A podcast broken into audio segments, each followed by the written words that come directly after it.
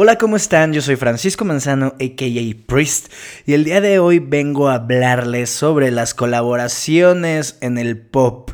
Y con un invitado súper especial, mi queridísimo amigo, hermano del alma, Baby Fat.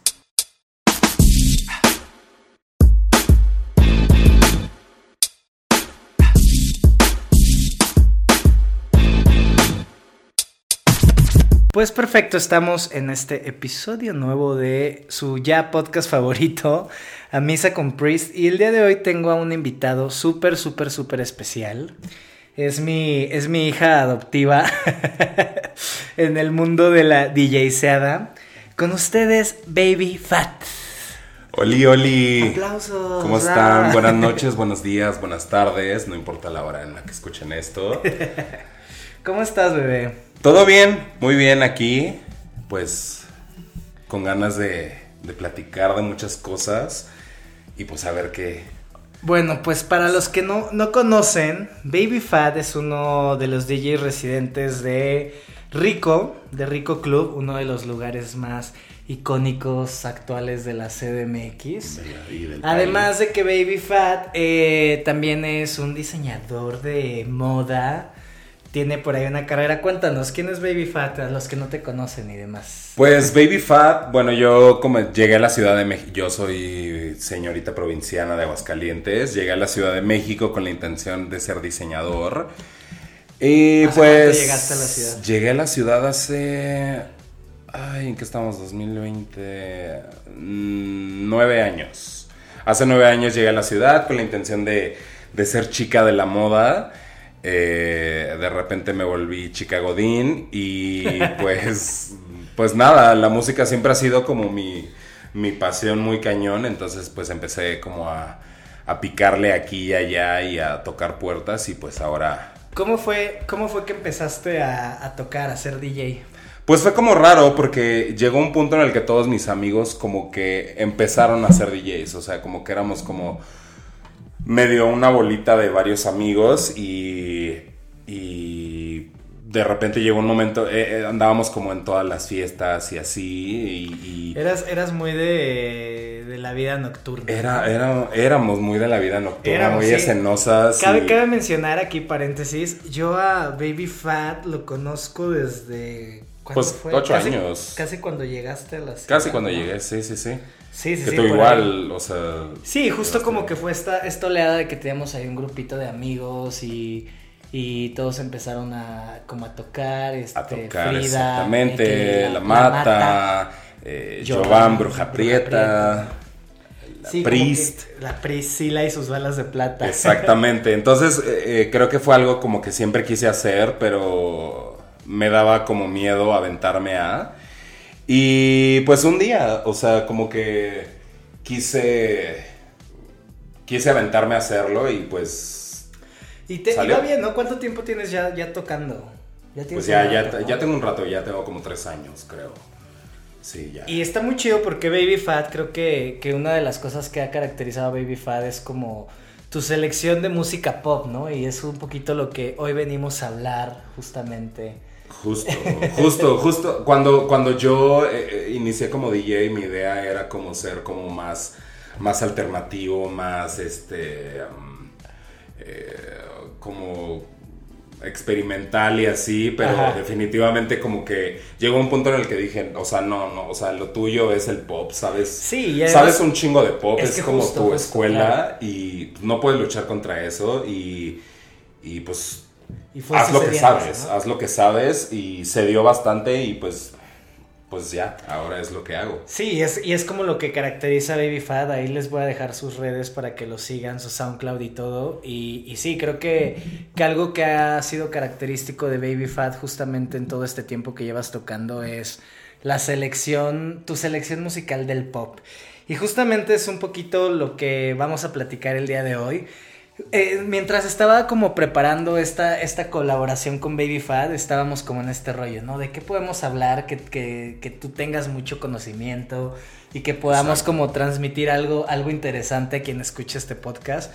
Y llegamos a la conclusión de que hablar, hablar de las colaboraciones del pop, Justo, ¿verdad? justo, las colaboraciones como de la mezcla de eh, de dos mundos, este, y, y sí, o sea, este, justo, justo venía como con esta onda de que está de moda Rain on Me, con Justo, es que, Lady es que creo Gaga, que- Ariana creo que- Grande. Que estos, estos meses que hemos estado en cuarentena y que todos los, pues todo el mundo hemos estado en este trip, como que de repente vinieron estas colaboraciones a moverle a todos, ¿no? Que si el remix de Seiso de Doja Cat con Nicki Minaj. Que si Megan Stallion con con Beyoncé. Beyoncé, que- y luego que si Rain on Me, Ariana Grande y Lady Gaga. Entonces creo que está muy interesante hablar un poquito de, de cómo, cómo las colaboraciones en el pop desde ya hace mucho tiempo han sido, bueno, más bien como desde por los 80s, 90s. Por los ¿no? ochentas, creo que fue cuando se empezó. Eh, cómo han sido parteaguas para muchas carreras de muchas de muchos famosos y muchas estrellas del pop muy importantes, ¿no? Efectivamente. Y creo que, o sea, hay como muchos, eh, muchos wins y hay muchísimos fails. O Sí, sea, claro. hay de todo como en este tipo de, de- de colaboraciones. Justo lo que hablábamos como anteriormente es que eh, las colaboraciones eh, muchas veces se ve como de una manera orgánica cuando realmente te das cuenta que sí se trajo a esta persona externa como para que aportara algo a la música. Claro. Y cuando realmente las colaboraciones se nota que es por Como mera, mera estrategia de marketing, ¿no? Que- Exactamente. Que, eso es algo que, que muchas veces como que nos, la, banda fuera, ¿no? Se pregunta de que cómo es que deciden una colaboración y así.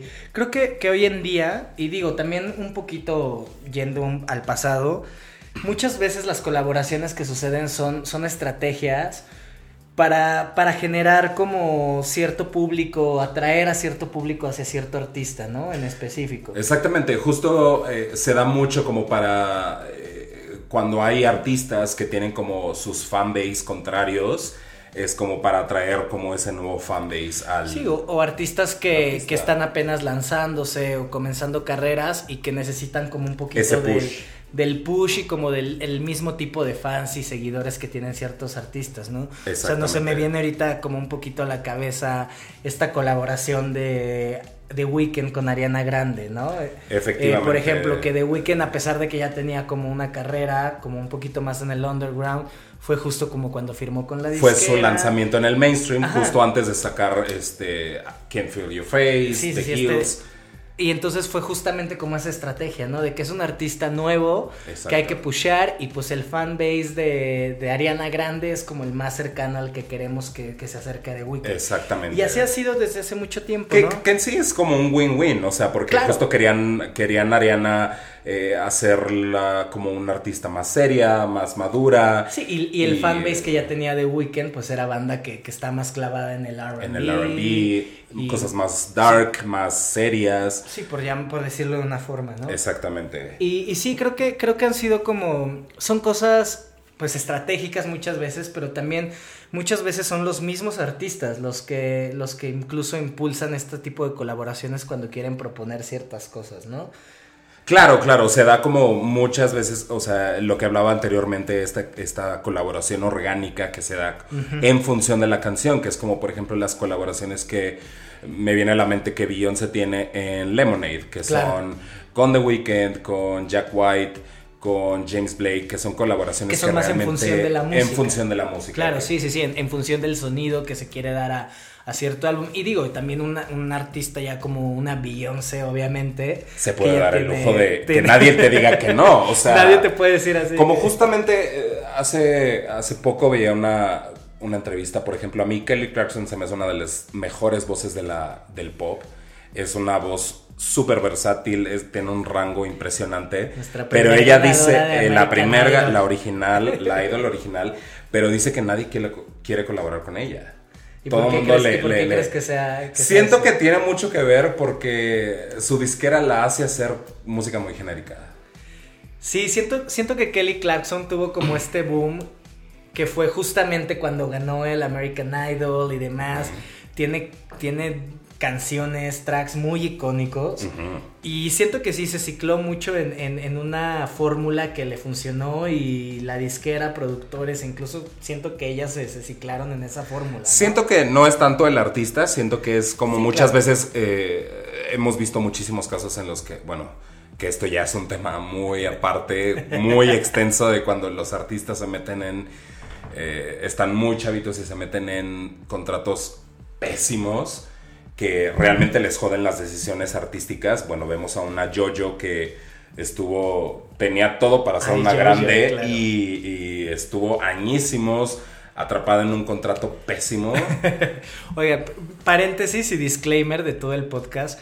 Vamos a hacer muchísima referencia a popstars 2000 eras y finales de los 90 porque somos Sí, muy clavados con esa época y además que mi baby fat ya está viejita, ¿no, ¿No es cierto? Estoy muy viejita, muy viejita y realmente, o sea, realmente es lo que es lo que conozco, o sea, siempre cuando la gente me pregunta por qué te llamas Baby Fat, eh, pues sí, totalmente viene de la marca de Kimora Lee Simmons, que para mí era como referente visual Es muy cañón de de los principios de los 2000s, 2000. o sea. Entonces e- era justo como mi, mi idea, tanto visual como musical, de lo que quería hacer como DJ.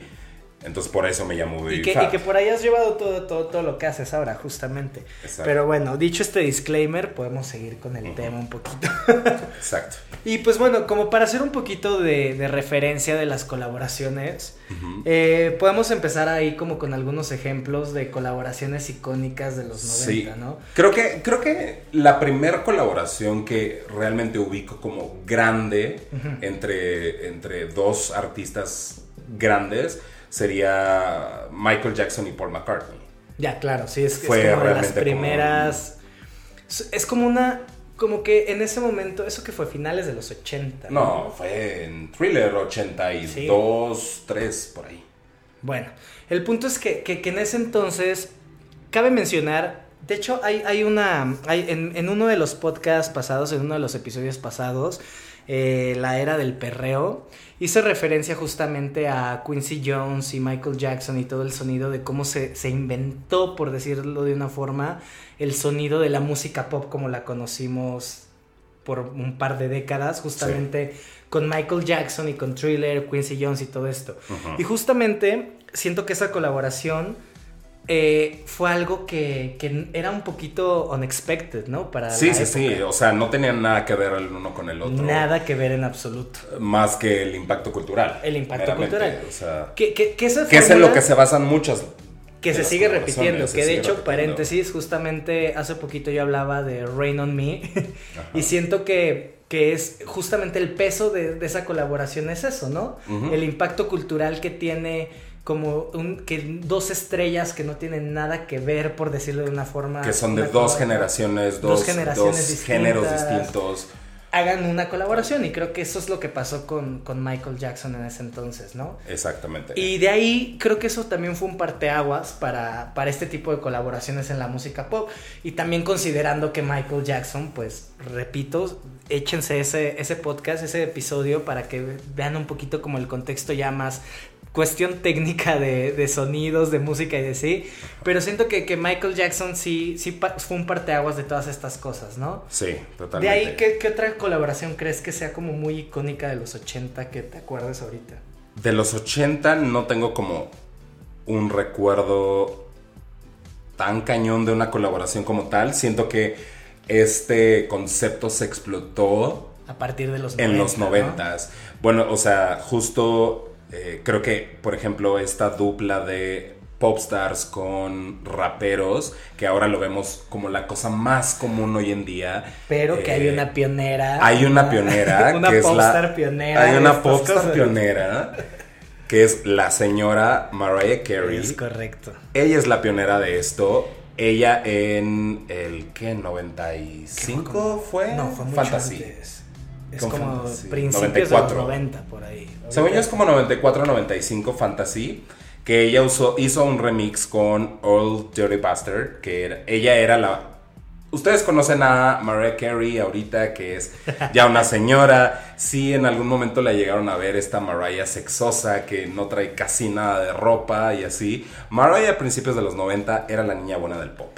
Era la niña estaba manejada por Tommy Motola, la Que- tenía controladísima. Que además después, que era su marido, ¿no? Era su marido. Sí, Mariah, Mariah Carey era, era como lo que... eh, De hecho, la fórmula que usaron con Mariah es la misma fórmula que se repitió con muchas popstars después, o sea, con una Britney, con una Cristina, incluso me atrevo que a decir hasta a popstars muy nuevas como una Ariana Grande y demás. Totalmente. Como de manejar esta, esta, esta imagen de niña buena, inocente, pero al mismo tiempo vendiendo este trip como, como de sexo oculto ahí raro, ¿no? Que, Exactamente. Que eso fue una cosa muy tricky y medio... Sí, sí, sí, sí. Con temas ya... Sí, sí justo, justo, justo, sí, Mariah fue como la pionera como en esta onda de ah, soy sexy, soy bonita, pero no, no, no te lo doy todo. O sea, soy, soy mojigata hasta cierto punto. Sí, que es un poquito como lo que, lo que se siguió manejando después con muchas popstars, ¿no? Exactamente. Y justamente esta, esta colaboración que dices, el remix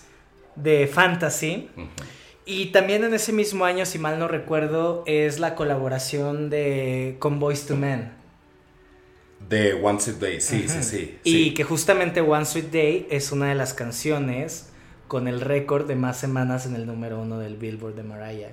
Exactamente. Que, nadie, que nadie ha roto hasta... Sí, ella misma lo empató con We Belong Together. Con We Belong Together. Y Uptown Funk lo empató y Despacito lo rebasó. Y luego Little Nas X con ah, Old Town Road. Sí. Pero bueno, el punto es que, que Mariah, bueno, no Mariah, la misma Mariah, pero digo, la gente que producía Mariah en ese entonces, incluso creo que Mariah... Que bueno, sí, en sí Mariah desde, desde sus inicios, eso es lo que mucha gente no sabe. Mariah, todo el mundo tiene esta imagen de diva, baladista, y así, eh, Mariah desde su primer single, ella ha sido productora y compositora de su Y Mariah es una de las compositoras más cabronas. Ella sabe perfecto de iluminación, de sonido, de, ingeniería, de todo. Ella sí, Mariah se, te conoce su arte. Es como estas, estas artistas que, que se involucraban y se siguen involucrando mucho en, sus proyectos desde cero, ¿no?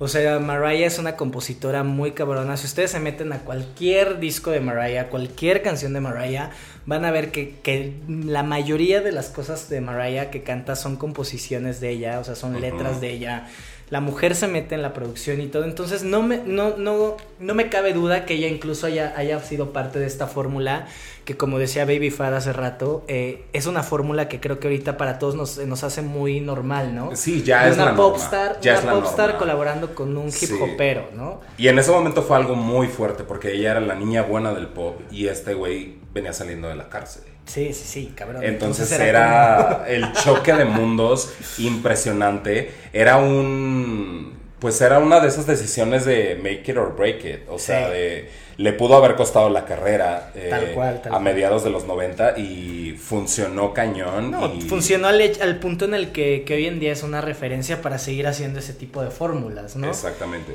Y de, y de ahí, de, los 90, creo que fue cuando, cuando más explotó este, este trip de, las colaboraciones en el pop, ¿no? Exactamente. Y siento que, fue justamente a partir como del 95 hacia finales de los 90.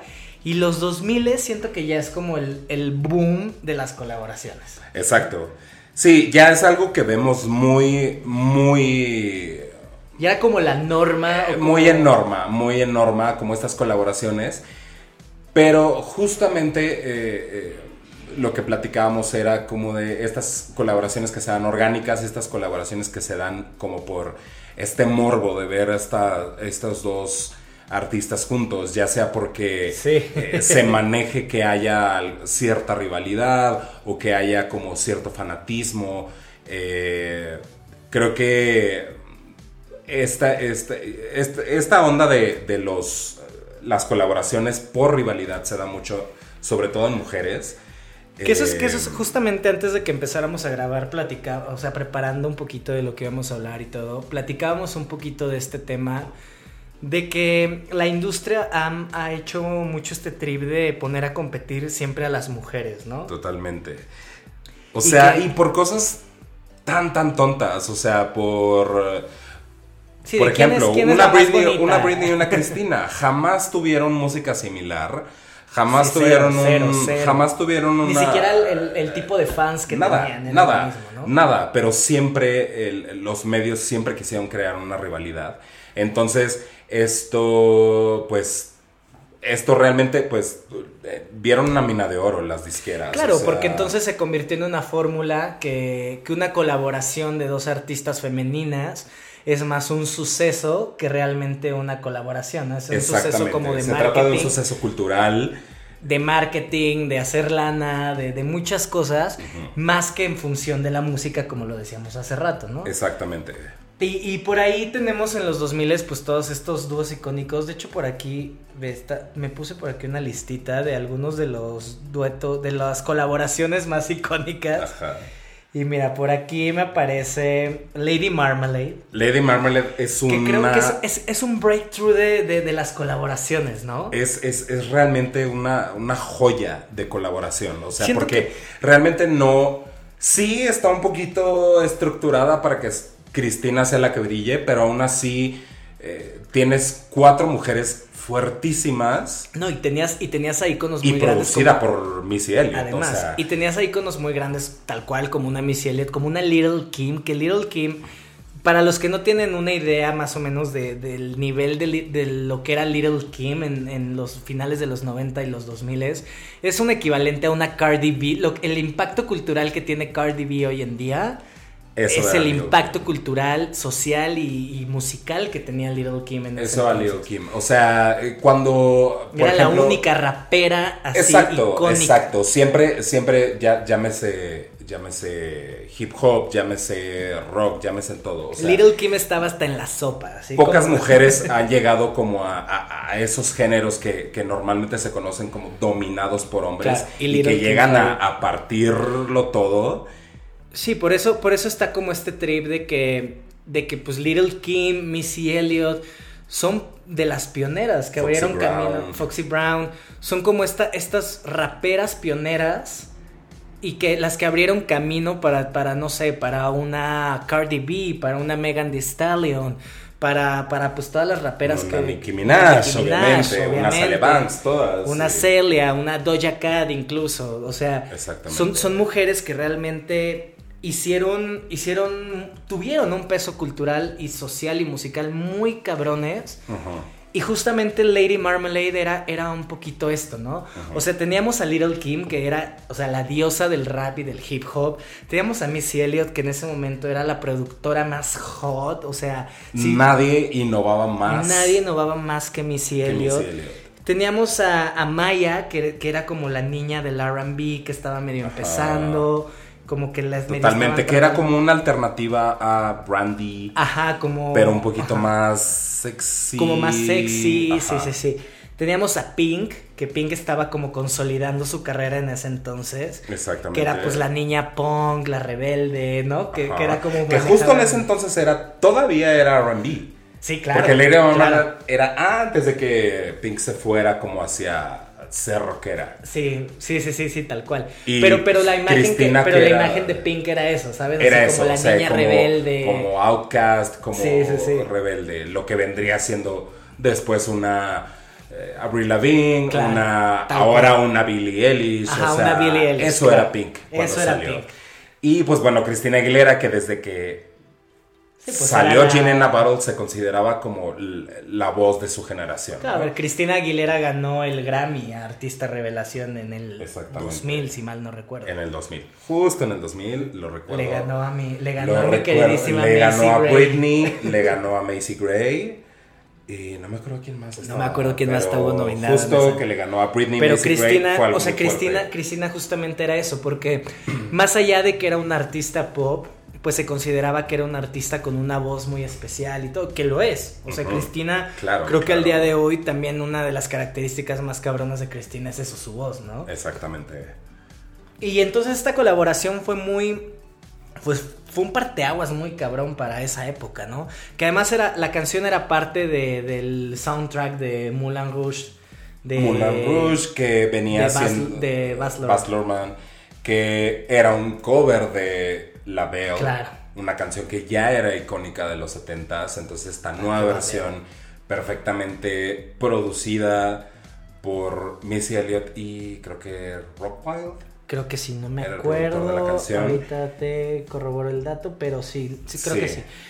Y pues nada, pues fue, fue, esos son como uno de los de las colaboraciones que, que, fueron icónicos. Y justamente volvemos a este punto de, de- de las colaboraciones de muj- entre mujeres, ¿no? Que, que- que les repetimos este trip de, de cuando una colaboración entre mujeres se hace, se convierte en un suceso, Exactamente. ¿no?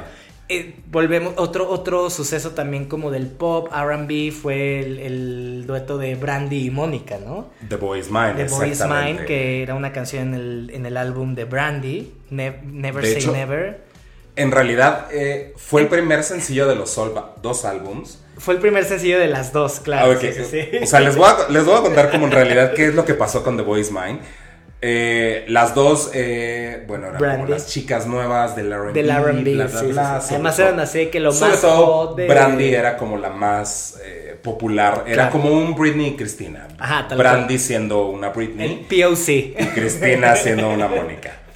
Ok, entonces deciden como grabar este... Bueno, en realidad Brandy empezó como a trabajar en la canción con Dark Child y pues estaba como esta onda de que eran rivales, no sé qué. Sí, como bla, que bla, nadie bla. entendía también ese. Un poquito, tal cual, un Britney Sí, Christina. era como un pedo de, de los medios. Entonces Sí. decidieron como hacer este dueto como para callar un poquito estos rumores. Pero en realidad la promoción del sencillo hizo que re- realmente terminaran siendo rivales. Sí, tal Este, cual. o sea, sí No, le salió como y además porque por también en ese entonces había como, como un trip muy enfocado a Brandy. O sea, a pesar de que Mónica sí, sí estaba teniendo como un, un boom muy Sí, cabrón. la maquinaria de Brandy era mucho era más muchísimo grande. más grande. O sea, Brandy en ese entonces tenía cosas muy cabronas. Esta versión de Cinderella que hizo con Whitney Houston, una película. Entonces Brandy era como, como por decirlo de una forma, como el artista 360. ¿no? Ajá, totalmente. O sea, de que era actriz, cantaba, pero además era guapísima y tal, tal, tal. Pero creo que esa fue una colaboración muy, también muy parteaguas para el mundo del RB. Totalmente. Como que, que dos cantantes en, en otro género, que digo, al final del día el RB se convirtió en el pop y demás. Que también, les repito, si quieren escuchar un poquito de esa historia de más musical, vayan a ese episodio de- del podcast porque ahí explico cómo, cómo todos estos géneros se convierten en el pop. Entonces, esa siento que también es otra colaboración muy, muy icónica, ¿no? Muy, muy fuerte.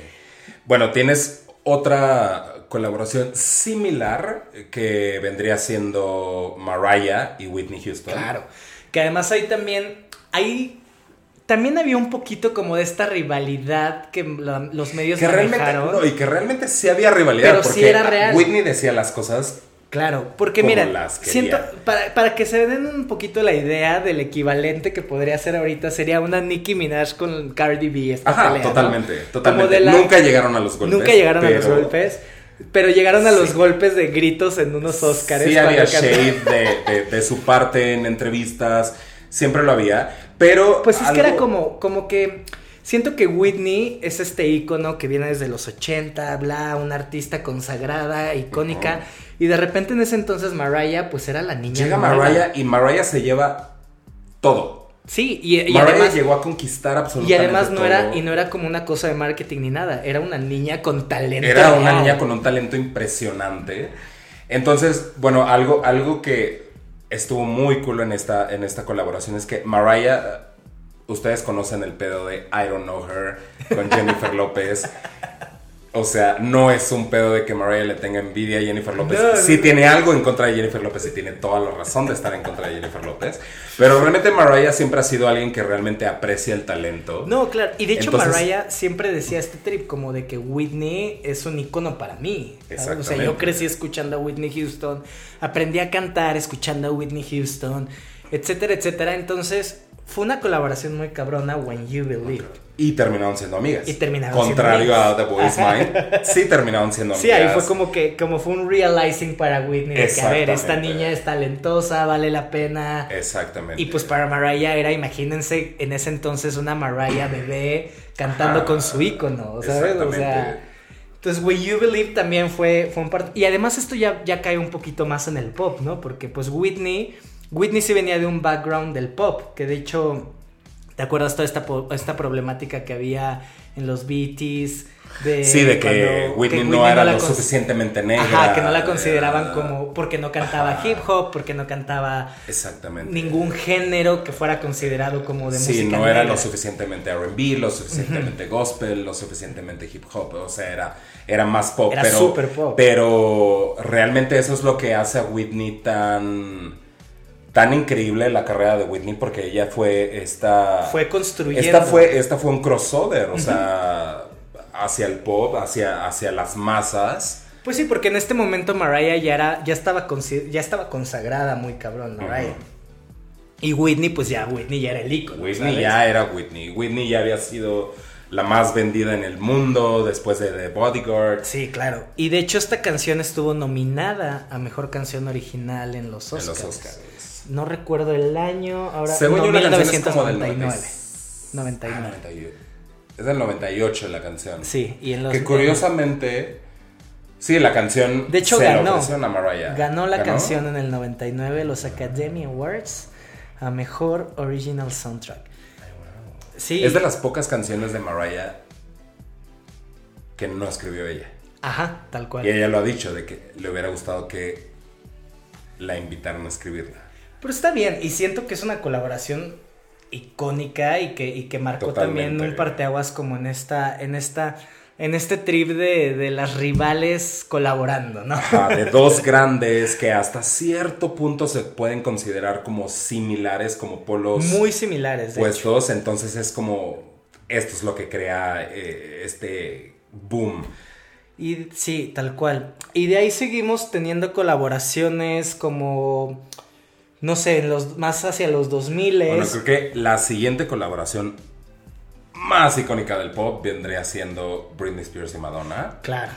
Que Britney Spears y Madonna te, llevaban años teniendo este jugueteo de tú eres mi ídolo, bla, bla, bla, crecí este escuchándote, aprendí todo de ti y Madonna en un, no mames, eres una cabrona, amo lo que haces, me pongo playeras con tu nombre y sí, así. Claro. Entonces fue un jugueteo muy cañón. No, y además este, estos, estos, estos títulos que la prensa les dio, ¿no? O sea, de que Madonna, la reina del reina y princesa. Y Britney, la princesa del pop. O sea, eso creo que fue muy... Era muy fuerte el peso, digo, creo que todos los, todos, absolutamente todos, todas, todos los que escuchemos este, los que escuchen este podcast, entienden el peso cultural y referente de Madonna y el peso cultural y referente de Britney Spears. Exactamente. Entonces, eh, eh, hacer esta colaboración en el 2004 fue? 2003. Sí, fue 2004. 3, 4. 3, 3. Todo empezó con los VMAs. Claro. Eh, Me Against the Music, que fue también como, como este trip. Y aquí fue un poquito diferente a, a, decir como la colaboración de Mariah y Whitney, ¿no? Que eran como dos generaciones. Aquí sí era como, como este impacto que iban a causar las dos generaciones. Exactamente. Y de hecho, curiosamente, sí tuvo mucho que ver como en función de la música. Claro. Esto, o sea, porque era una canción que Britney estaba trabajando para su disco y estaba muy decidida que fuera el primer sencillo. Su disquera no la quería, no la quería como primer sencillo, querían otra canción totalmente diferente. Y ella realmente insistió por esto. Esto es de Se dio la colaboración de In the Zone. Se dio la colaboración en los VMAs y fue cuando ella le ofreció a Madonna hacer la canción con ella y se dio. Sí, Me Against the Music es, es como...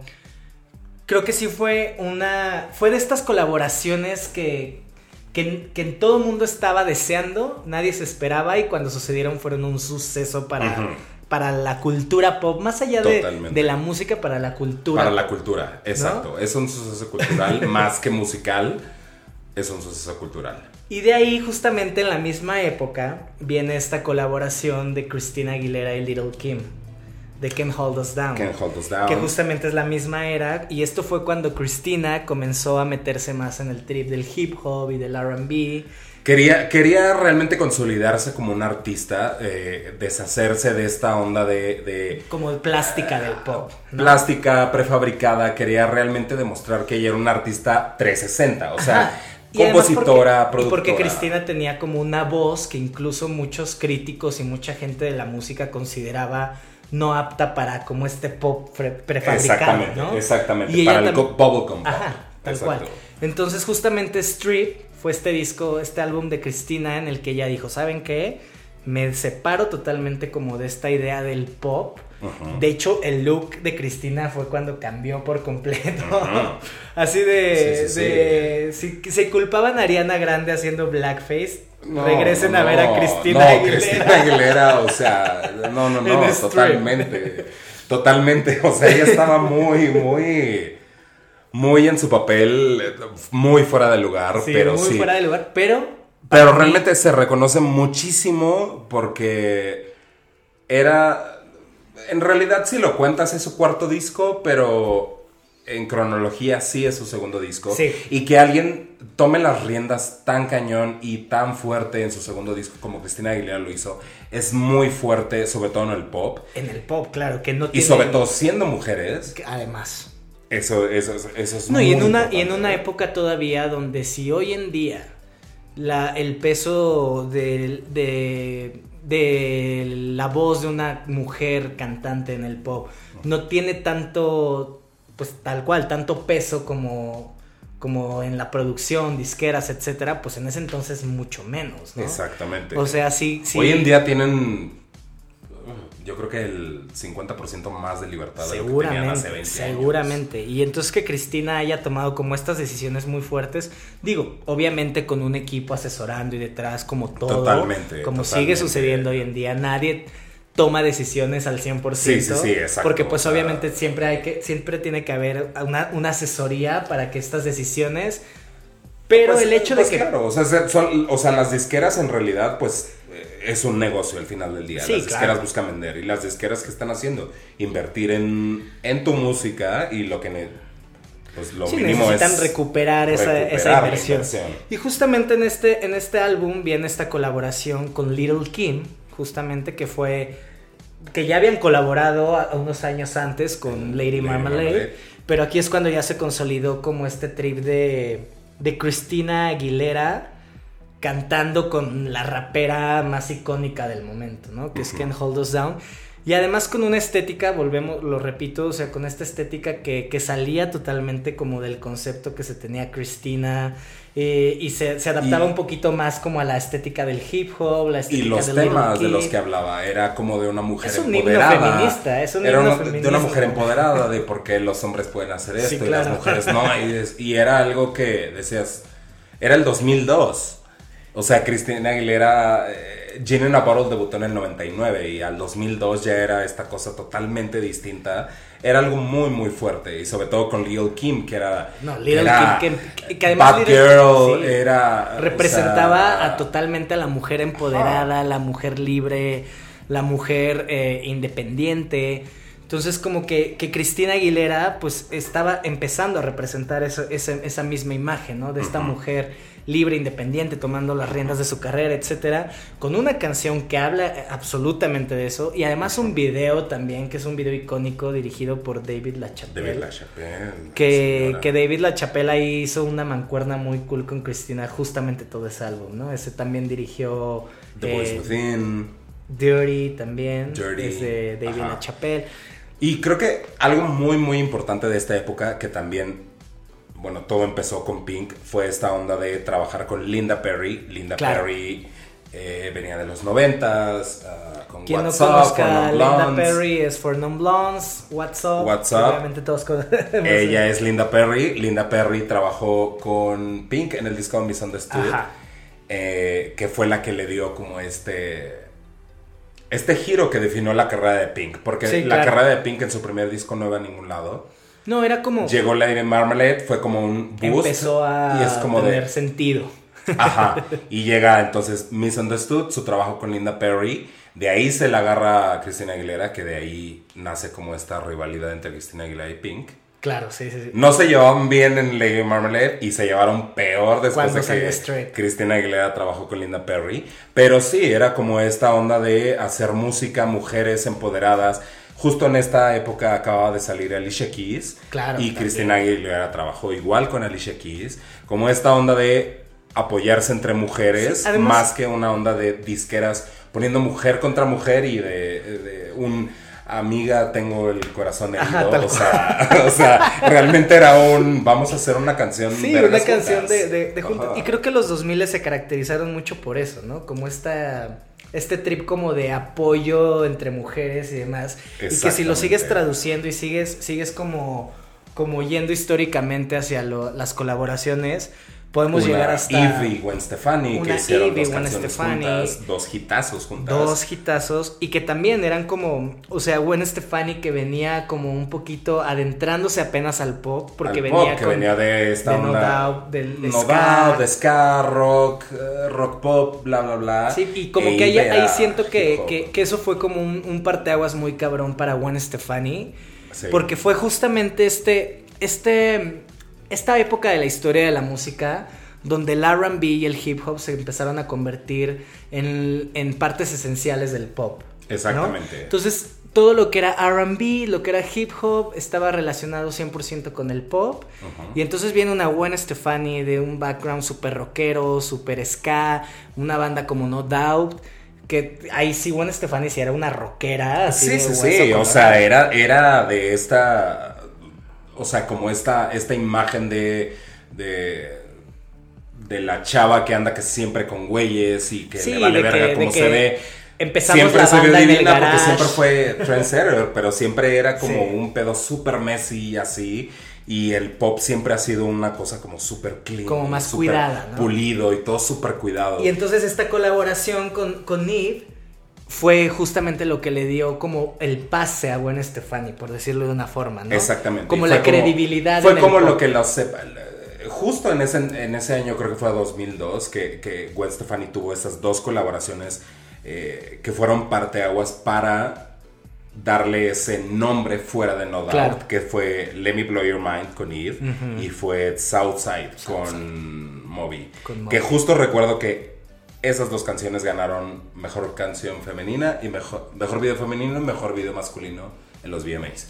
Pues mira, y ahí fue, y ese fue el pase, ¿no? Como, como el boleto de entrada de. Gwen Fue Stefani ahí al donde- mundo del pop. Ajá, totalmente. Sí. Ya era Gwen Stefani un ente fuera, Fuera de de No Doubt. Porque además siento que, que la disquera y demás ya venía como este proyecto de, de- de sacar a Gwen Stefani, ¿no? Un Claro, de la claro. banda. O sea, siempre se da, siempre se da como esta onda de, eh, de querer como impulsar a la mujer, a, a los vocalistas. Muchas veces Claro. pasa como en las bandas, o sea, como los vocalistas. O sea, por ejemplo, eh, todo el mundo sabe quién es Debbie Harris.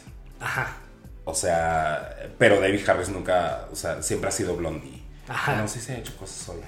Sí, se ha hecho cosas sola, sí. pero siempre ha sido Pero es Blondie, o sea, blonde, Debbie. Harris es Blondie. Y, bueno, una Joan Sí. Jett. eh, ¿Quién más? Pues es que siento que, que sí, una Nicole Scherzinger, como Nicole Scherzinger. Nicole Scherzinger, Nicole Nicole Scherzinger, que contrariamente Nicole Scherzinger, la pobre, jamás pudo tener éxito como solista. Ya, sí, claro.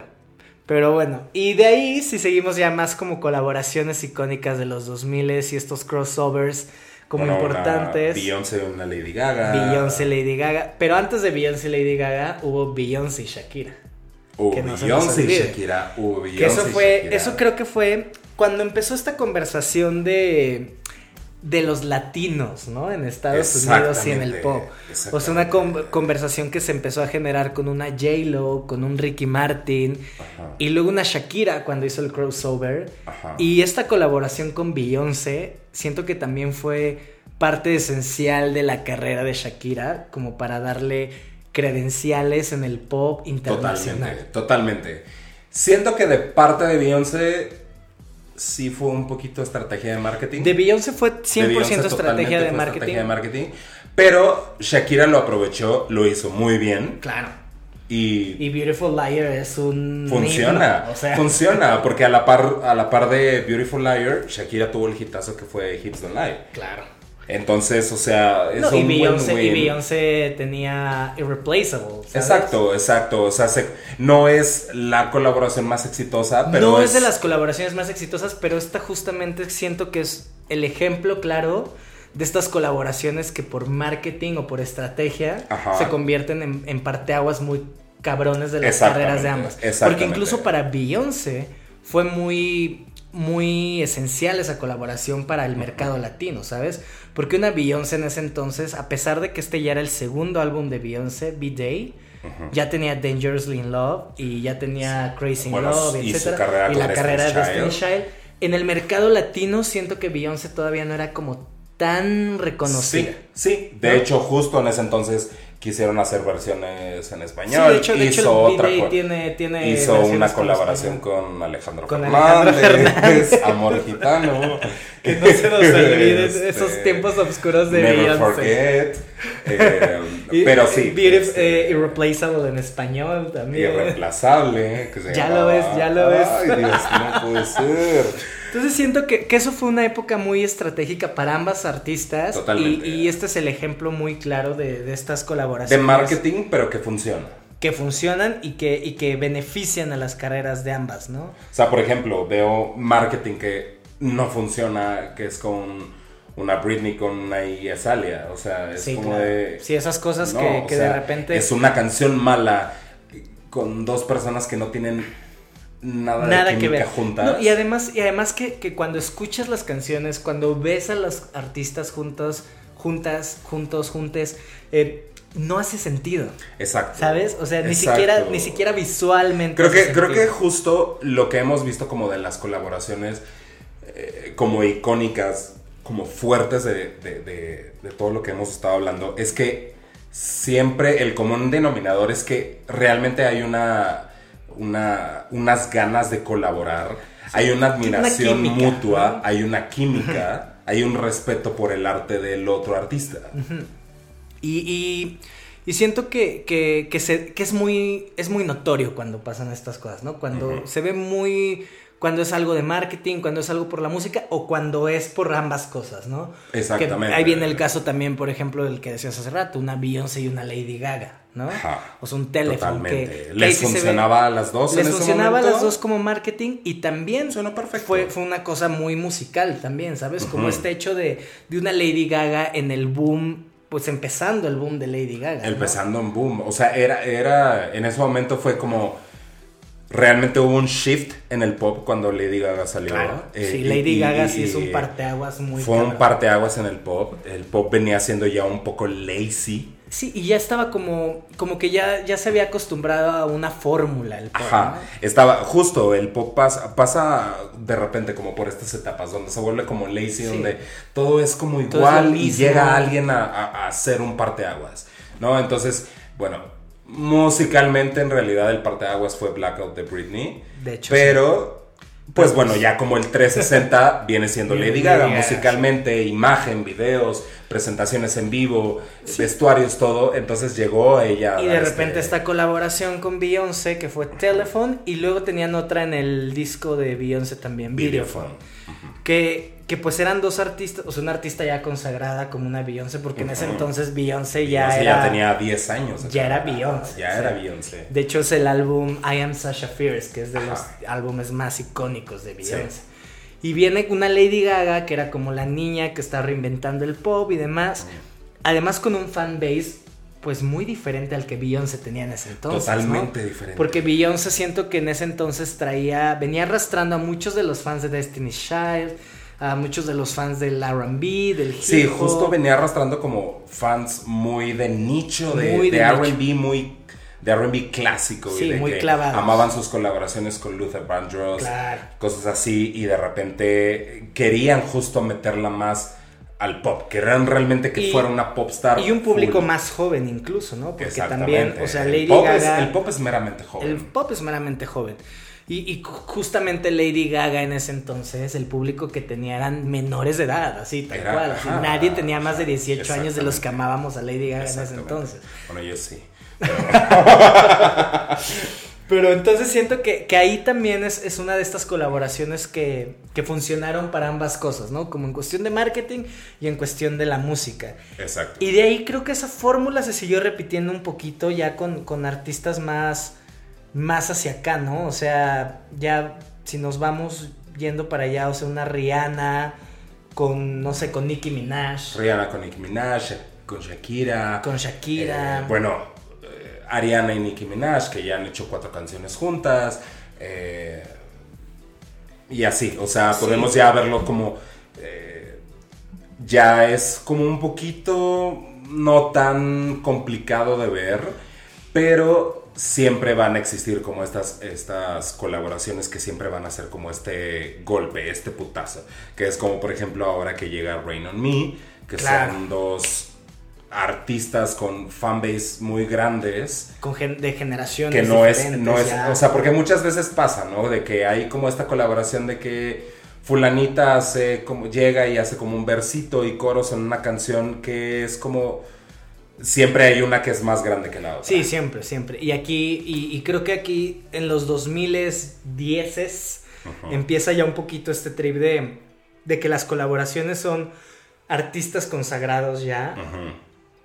Como juntando, juntando el poder, por decirlo Ajá, de una juntando las fuerzas, exactamente. Sí, juntando fuerzas.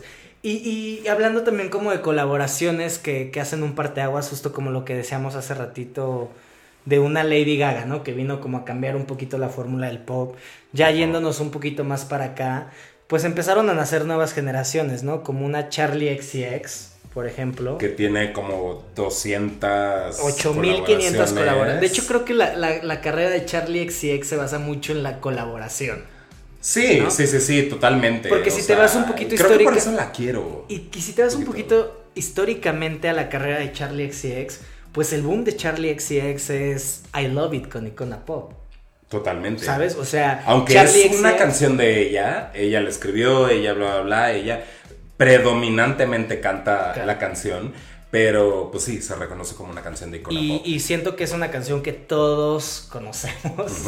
El y éxito de Fancy, que realmente también el lo icónico de Fancy Fancy es el coro, eh, ella lo escribió y es ella, con Iggy Azalea. con Iggy Azalea. Y, y siento que, que sí, como dices, se convirtió un poquito más en, en un en un día a día, ¿no? Las colaboraciones. Totalmente. Como que, que hoy en día es más Sí. fácil, pero al final del día siguen, siguen, siguen fungiendo las colaboraciones en- eh, eh, con base en eso, ¿no? De, de marketing o en con función en la música.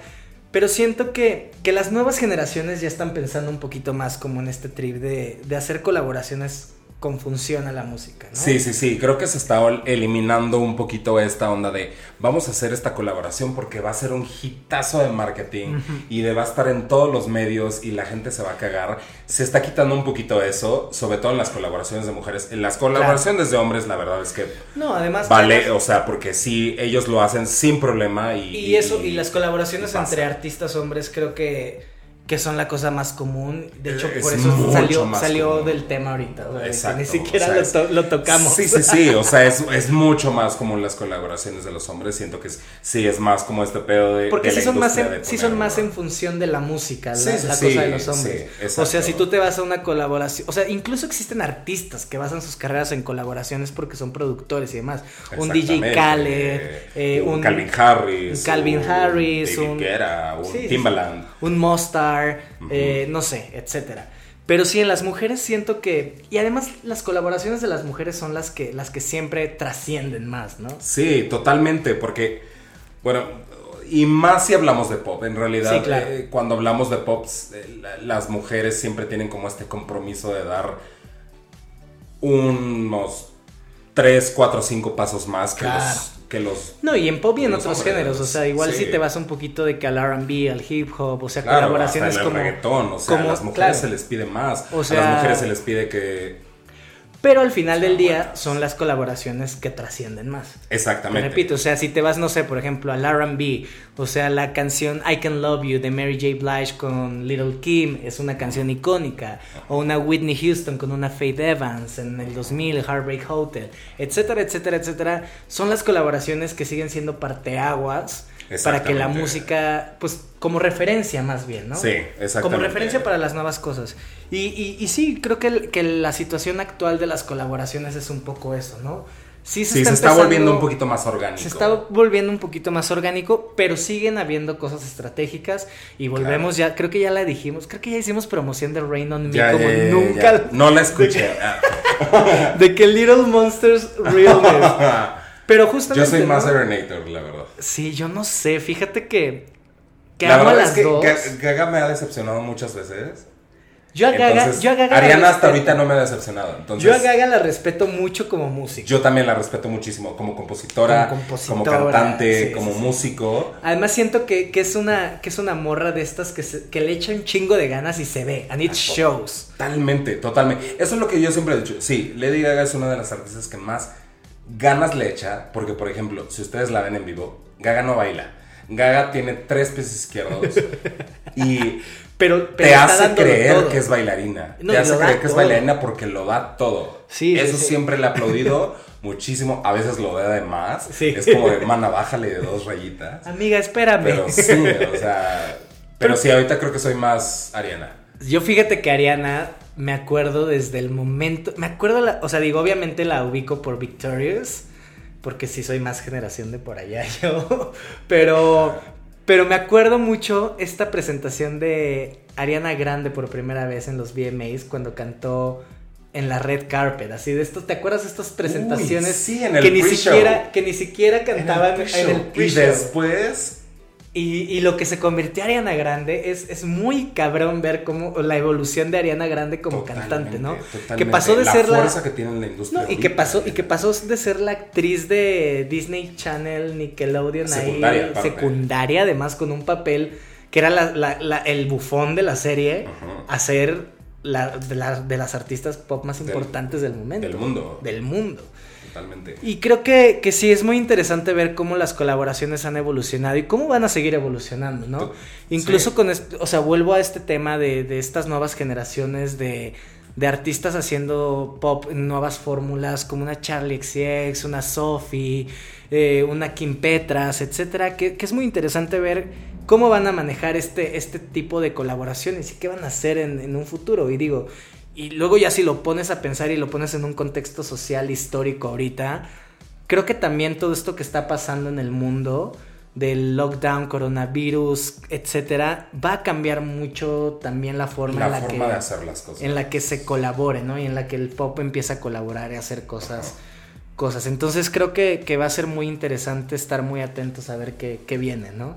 Pues sí, a ver qué pasa. Por lo pronto, o sea, el clima es alentador. Es alentador y, y es muy Bastante. bueno. Creo que las colaboraciones han sido y seguirán siendo cosas que a todos nos van a emocionar, que musicalmente van a aportar algo, que históricamente van a aportar algo, culturalmente, socialmente van a aportar cosas y pues es muy interesante que sigan Porque sucediendo. al final del día, lo, o sea, con la música es cada día enriquecerla más. Entonces, estas colaboraciones enriquecen las Claro. cosas, enriquecen la música, porque, o sea, ya ni siquiera colaboración de cantantes, o sea, es No. como colaboración de todo tipo, eh, compositores, géneros que- músicos, sí, sí, sí. productores, todos vienen a traer su propia esencia, a crear estas mezclas de música inesperadas y pues venga, Y que, que, que sea lo que sea. tenga que ser. Baby Fat, muchas gracias por estar en este episodio conmigo y con toda la gente que, que escucha este podcast. Estoy muy contento de que hayas venido a grabar este, este episodio y creo que estuvo muy, muy padre, ¿no? A huevo. No, yo, yo encantado. A mí me fascina hablar de pop, la, ne- la neta. Yo hablo muy poco, pero cuando es de pop no me puedo callar. Entonces, muchísimas gracias por invitarme. Yo feliz de estar aquí. Espero No, que lo hayan disfrutado. Y, que bueno, hayan aprendido antes, algo. y antes de despedirnos al 100, Baby Fat preparó una playlist justamente para ilustrar todo este trip de las colaboraciones. Es una playlist muy cabrona. Les voy a dejar también por aquí los links y si no también eh, vayan a las redes sociales de Baby Fat, cómo te pueden encontrar para que te sigan y encuentren el playlist que, que preparaste de colaboraciones femeninas en el pop. Bueno, en Twitter y en Instagram me pueden encontrar como BabyFat y 5 guion bajos. Es medio complicado, pero bueno. Eh, Pero está, está fácil y lo van a reconocer fácil. ahí luego, luego. Y pues bueno, Facebook como BabyFat y SoundCloud como It's BabyFat. Entonces, sigan a Baby Fat. Ahí va a publicar esta playlist que, que, que preparó. Muy, muy curada, muy bonita. Para que, para que vayan, para que vayan entendiendo un poquito todo esto de lo que hablamos de las colaboraciones. Exacto. Pues muchas gracias, Baby Fat. Muchas gracias a todos los que llegaron hasta este punto del podcast. Eh, recuerden seguir el podcast, comentar, compartir. Síganme a mí en mis redes sociales, AKA Priest en Instagram, Just Priest en Twitter, hasta que no me lo suelte aquel rufián que me lo tiene, que tiene el handle. Y pues nada, nos volveremos a escuchar pronto. Bye. Besis.